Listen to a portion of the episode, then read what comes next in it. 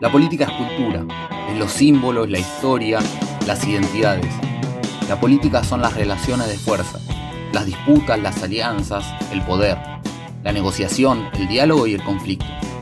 La política es lo material y es lo ideológico. La política es la pelea por conquistar el sentido común, lo que la gente cree que es razonable sin razonarlo. La política no es la guerra, la política es la batalla cultural.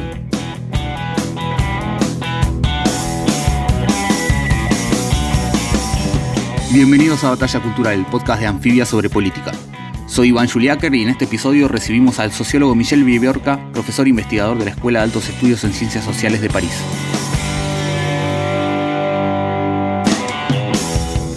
Viviorca es uno de los principales referentes mundiales en estudios sobre violencia, racismo, multiculturalidad y globalización. Con él vamos a hablar de las consecuencias sociales y culturales de la pandemia, de las preguntas sobre la democracia que habilitan las formas en que los distintos países la abordaron y de por qué el virus genera un terreno propicio para el crecimiento del racismo.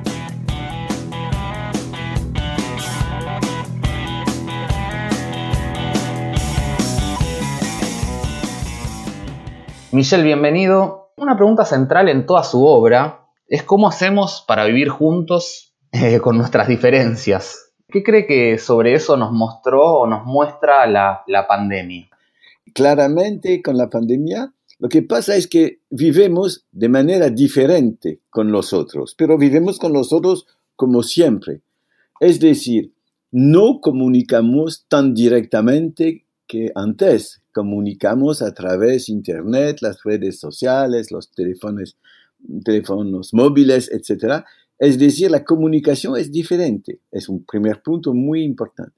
Pero no únicamente la comunicación interpersonal. Eso vale también para el trabajo. El trabajo cambia. Estamos diferentes cuando trabajamos juntos. Pero una cosa es de trabajar en el mismo lugar, de encontrar a los otros a la cafetería, o en el metro o en el bus cuando tú sales de, de, tu oficina o de tu empresa. Eso vale también para los estudiantes. Hay que saber que la vida social es mucho menos rica si se habla en términos directos que antes y claramente eso modifica nuestra capacidad a vivir con los otros.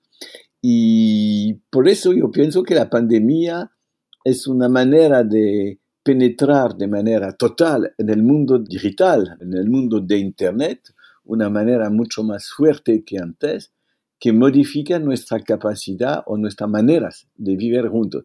Pero debemos vivir juntos con nuestras diferencias. Esta palabra es el título en francés, no sé si es el título en castellano, es el título de un libro de, de mi maestro, Alain Touraine. Podemos vivir juntos con nuestras diferencias y es un tema muy importante, es verdad, no únicamente a través de lo que yo he dicho sobre Internet, pero eso también vale si se trata del tipo de política que queremos en estos tiempos de pandemia.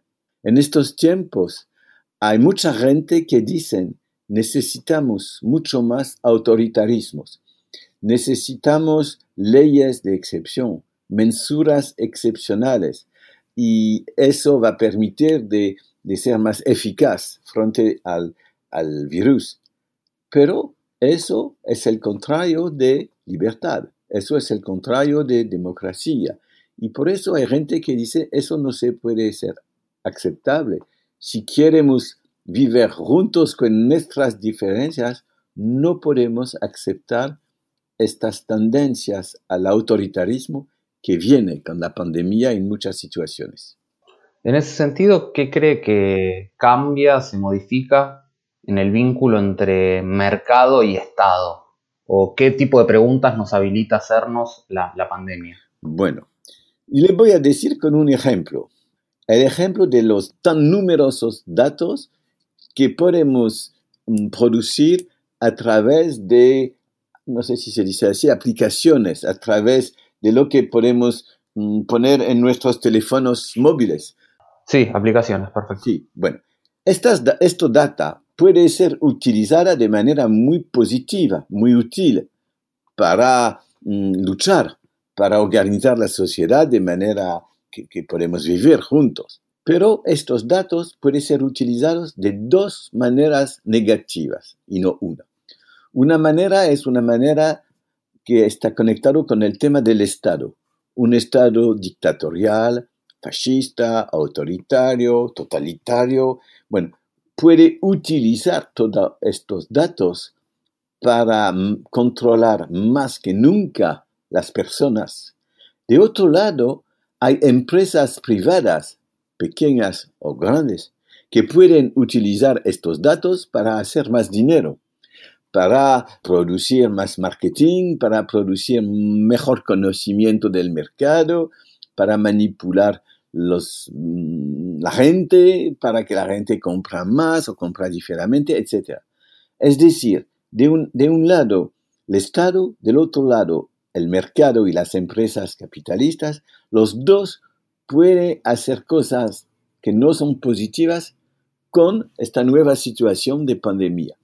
Y a veces también los dos pueden trabajar juntos. Se puede imaginar una dictadura conectada directamente con empresas que hacen dinero con el conocimiento sobre el virus, sobre la gente que tiene el virus, etc. Por eso, su pregunta es una pregunta muy difícil, porque hay que pensar en el mismo tiempo de un lado al mercado, del otro lado al Estado y a la articulación posible de los dos. En ese sentido, ¿cree que, que el neoliberalismo cómo se confronta ante esta nueva situación. Porque por un lado vemos cierto parate, cierta, cierta, bueno, se, frenó durante un tiempo la, circulación de bienes en algún sentido, de personas también, digo, ciertas cuestiones que parecían centrales para, para cómo estábamos, pero también al mismo tiempo no hemos visto alguna, algún cambio radical en términos de de, la manera en que funciona el mercado global. Usted hablaba de las aplicaciones, también hemos visto que las grandes empresas, ¿no? las, las, las que se llaman GAFA normalmente, son también las que más aumentaron su capitalización en este tiempo. Bueno, ¿qué, qué le parece que, que plantea para el neoliberalismo la situación actual? De manera general, lo que pasa es que lo que es social, las inigualidades, las injusticias, el hecho que hay gente más ricos o más pobres que antes, todo eso no es tan nuevo con la pandemia. Las cosas son más fuertes que antes. Las inigualidades son más difíciles, para decirlo así. Y pero el capitalismo se transforma, pero no tan mucho. Eso es en términos sociales.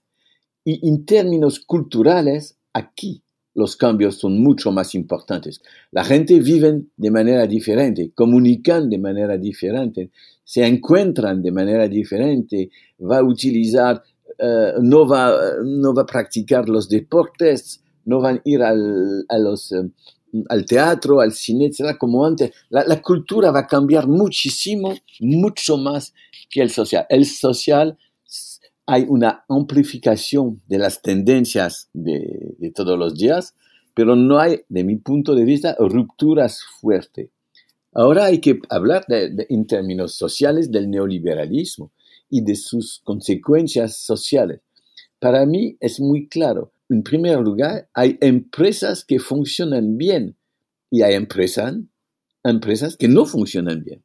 Si yo no soy un especialista de Wall Street, pero lo que yo he visto es que las empresas del numérico, lo que los franceses llaman los GAFA, es decir, Google, Amazon, um, Facebook, etc., estas empresas es bien para ellas el, virus. Hacen mucho dinero y su valor es, es, fuerte.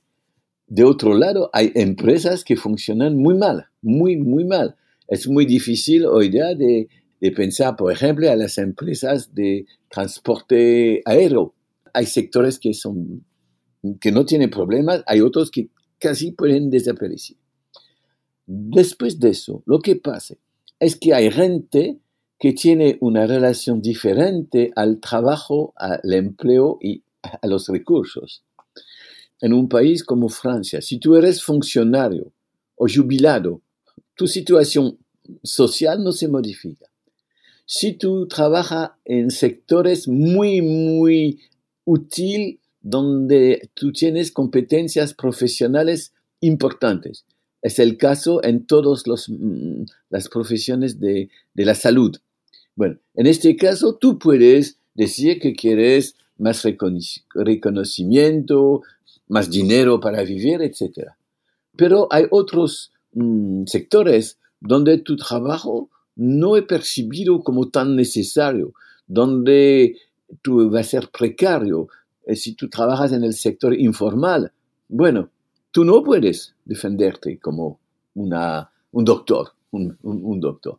Y por eso hay sectores que funcionan, que son capaces mucho más que otros de, de, de actuar, de luchar, de, de, ser visible en el espacio público.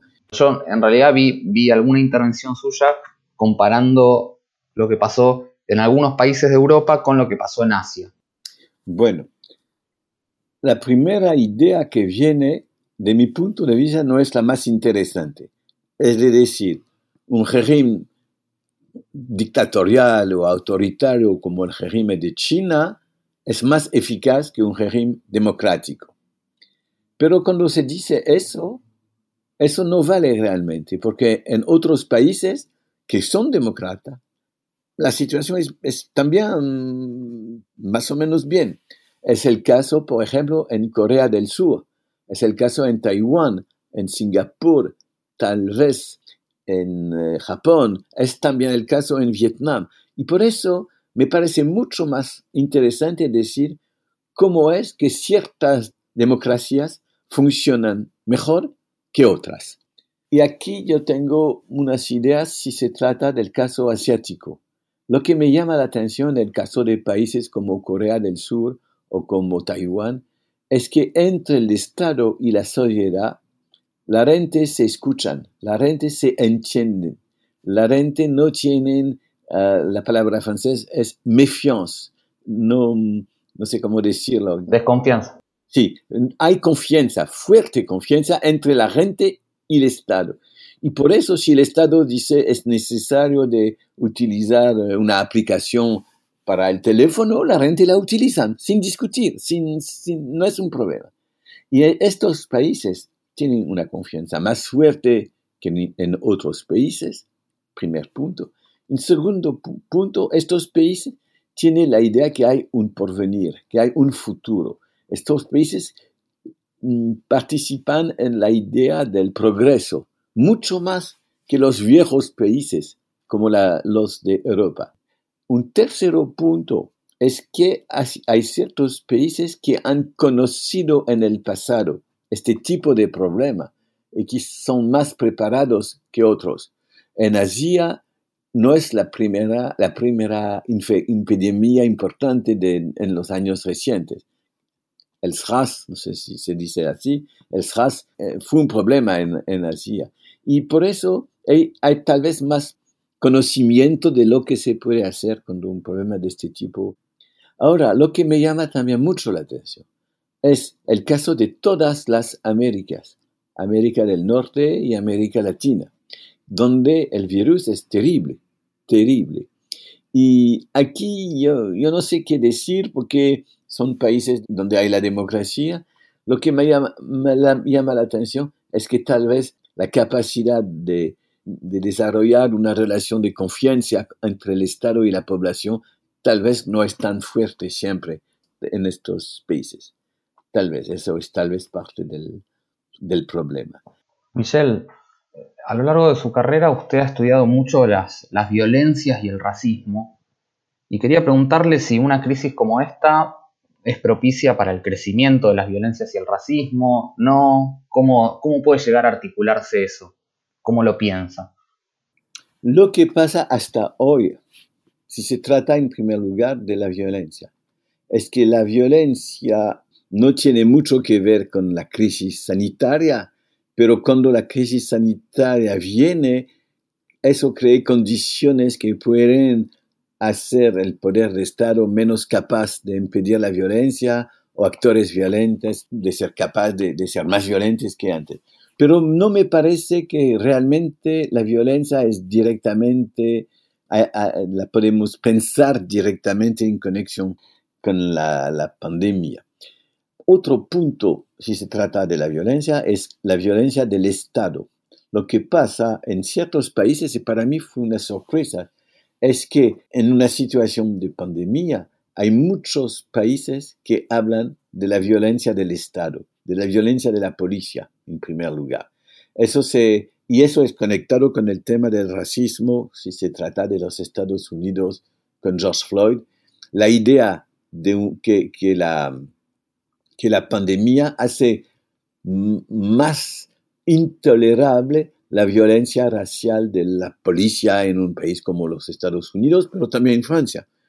En Francia, en un momento donde las manifestaciones en las calles eran prohibidas, 20.000 personas manifestan, protestan en las calles eh, en un problema de tipo un poco como George Floyd en los Estados Unidos, un joven de color negra que murió en, un lugar de la policía, cosas un, poco de, este tipo. Es decir, el tema de la violencia del Estado y el tema de los excesos de la violencia del Estado, este tema toma más importancia tal vez que antes. Pero eso no es el más visible. El más visible, yo hablo ahora de la segunda parte de su pregunta, es el tema del racismo. Lo que pasa es que muchas formas de racismo se desarrollan en tiempo de pandemia. En primer lugar, hay racismo conectado con el país de donde o la parte del mundo de donde viene el virus. En muchos países hay más racismo y antiasiáticos que, que, antes. Eso es muy claro, hay muchos ejemplos. Y bueno, y de manera más general, cuando hay un problema como la pandemia, los grupos mm, se cierran sobre sí mismos y hay una fragmentación y en, estos procesos de fragmentación hay más posibilidades que hay racismo de un grupo a, un otro grupo. El segundo punto es que en una situación de pandemia, la gente no quiere escuchar las explicaciones las más racionales a la gente le gustan mucho los fake news, le gusta mucho la postverdad. Y todo eso hace que la gente quiera imaginar explicaciones que no son racionales, explicaciones que dicen hay otras cosas que lo que dicen los científicos. Y aquí viene el antisemitismo, es decir, los judíos como organizadores de la pandemia, con culpables de cosas terribles conectadas con la pandemia. Es decir, es un fenómeno muy clásico cuando hay una epidemia, y eso fue siempre así durante toda la historia del cristianismo y, del islam. Es decir, hay que imaginar un culpable que no es el culpable, pero eso funciona bien. Y por eso el judío es perfecto. Entonces, no es únicamente el judío, pero el eh, aparece. Entonces, hay dos tipos de racismo que se amplifican en, en, tiempos de pandemia. De un lado, un racismo bastante clásico que dice que a mí no me gustan la gente que vienen de Asia o los chineses, este tipo de cosas. Y el, otro tipo de racismo y es el racismo um, de tipo antisemitismo, y entre los dos, una mezcla de los dos, es el racismo que dice que todo eso es la culpa de los migrantes, de la gente que vienen de fuera. No son judíos en general, pero es una mezcla de lógica de tipo antisemitismo y de tipo más clásico de racismo. ¿Y de qué manera todo eso confluye con el crecimiento y el empoderamiento en algunos lugares de la extrema derecha, ¿no? Bueno, para mí fue una sorpresa lo que yo estoy mirando. La idea espontánea, que es la mía como la de muchas personas, es en una situación de pandemia, es decir, de crisis sanitaria, que es también una crisis política, una crisis económica, social, etc. En una situación de este tipo, claramente la extrema derecha va, tiene un, espacio mucho más amplio que antes. Eso era mi idea espontánea, como mucha gente. Pero mira lo que pasa en un cierto nombre de situaciones. Hay dos tipos de cosas. Hay países donde la extrema derecha o la derecha muy dura no tiene el poder, pero no es muy lejos del poder. Es el caso en Italia, es el caso en Francia. En Francia tenemos el Rassemblement National, que se llamaba el Frente Nacional antes, de Marine Le Pen. En Italia hay, hay este partido que se llama la Lega. Y bueno, los dos, es muy interesante. Hay elecciones recientes en los dos casos que demuestran que estos dos partidos no son más fuertes hoy que antes. Es decir, que en el caso de fuerzas que no son al poder, que no son al poder, pero que fueran en Italia o que no son muy lejos, bueno, la pandemia no es una buena cosa, no ayuda a ser más, más fuerte. Es el primer punto. Y el segundo punto es que hay situaciones donde el poder es un poder tal vez no de extrema derecha, pero de derecha muy dura o de extrema derecha. Es el caso de Brasil con Bolsonaro, es el caso, de mi punto de vista, con Donald Trump en los Estados Unidos. Es un poco el caso en Inglaterra, con, eh, en el Reino Unido de, Johnson, e, e, etc. En estos países es el mismo. La pandemia es devastatriz para Donald Trump. Yo no sé si Trump va a ser o no elegido, porque no, no se puede decir, pero lo que es seguro es que con la pandemia él ha perdido, no, él ha no ganado voces. Y por eso que se puede hablar de los partidos de oposición de extrema derecha o de poderes de derecha muy dura o no muy lejos de la extrema derecha. Bueno, en los dos casos, en los dos tipos de casos, no se puede decir que la pandemia es factor de más autoritarismo, extrema derecha, etc. Hoy día, hoy día.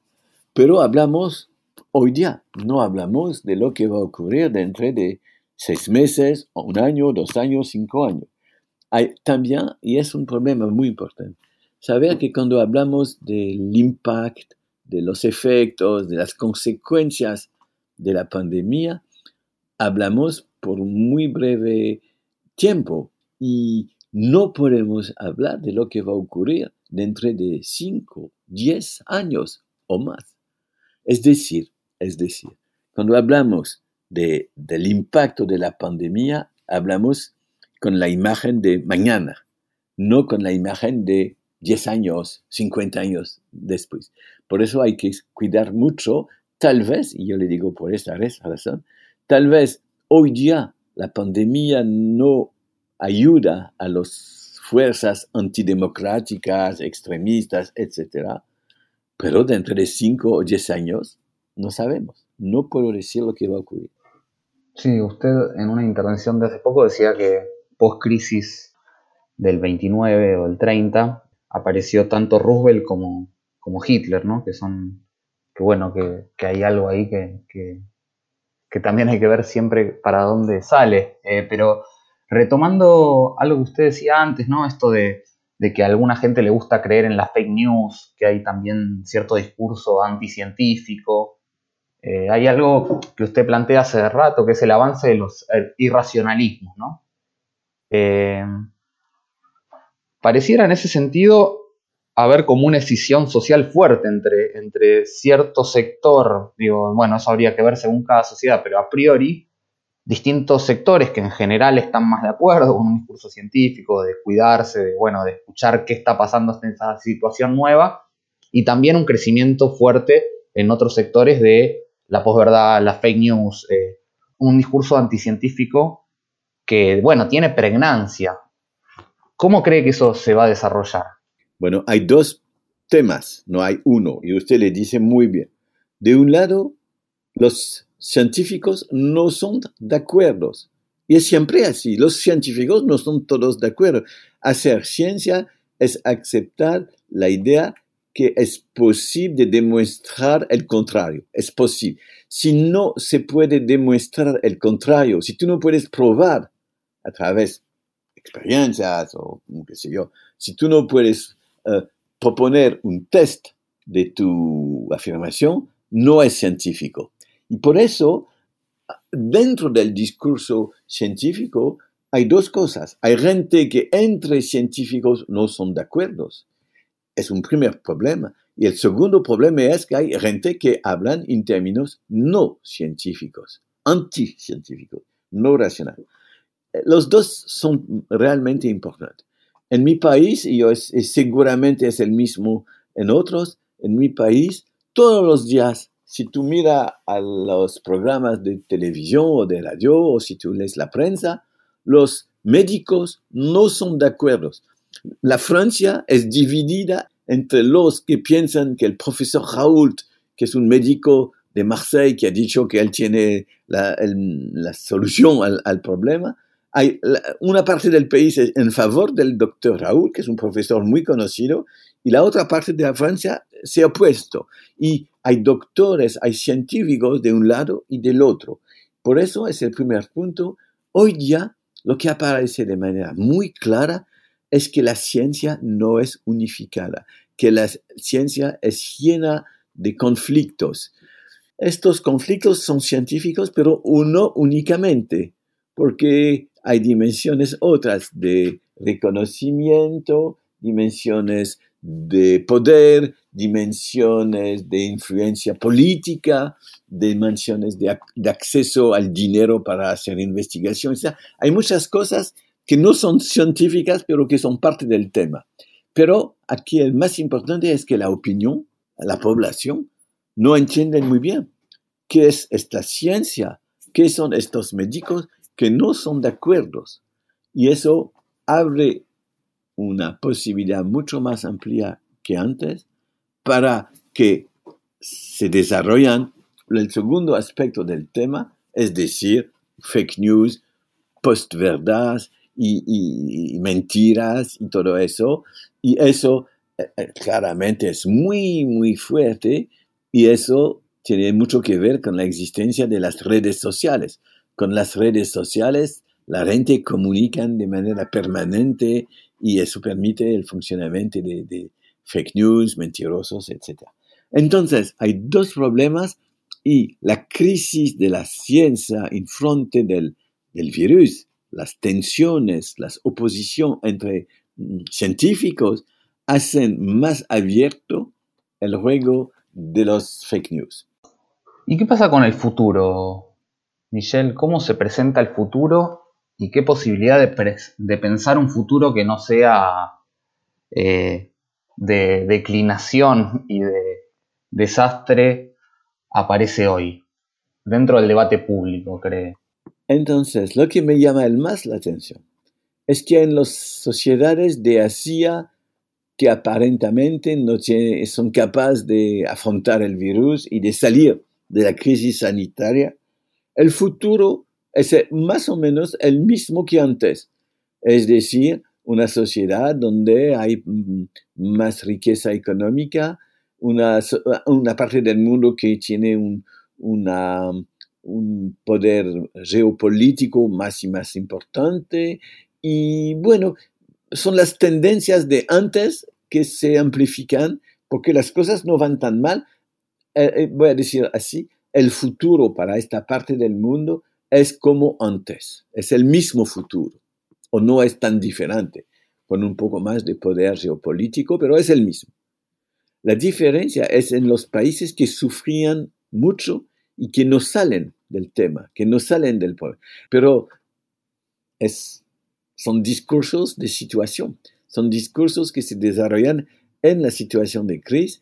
El día donde la crisis se acaba, yo pienso que hay países que van a salir bien y hay países que no van a salir bien, pero que el futuro no va a ser necesariamente tan diferente, pero también hay que saber que tal vez debemos vivir años y años con este tipo de crisis, pero que tal vez dentro de pocos meses hay vacunas, hay medicamentos, hay todo lo que permite de salir rápidamente. No se sabe eso.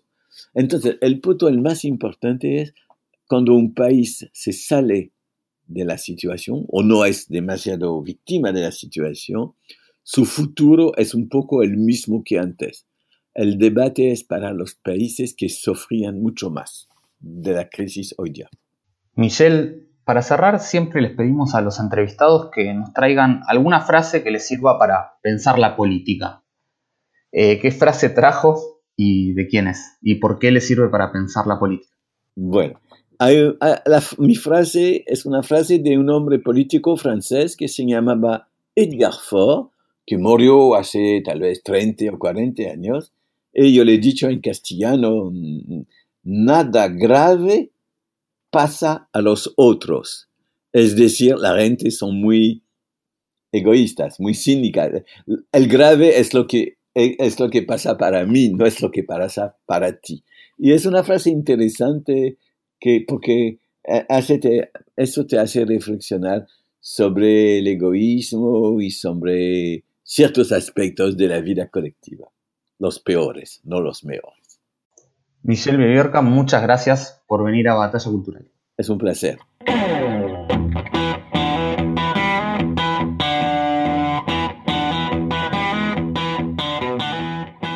Batalla Cultural es una producción original de Anfibia Podcast. Conducción, Iván Juliata. Producción, Ezequiel Fernández Bravo. Edición, Fernando Verón. Diseño, Sebastián Angresano. Director de Anfibia Podcast, Tomás Pérez.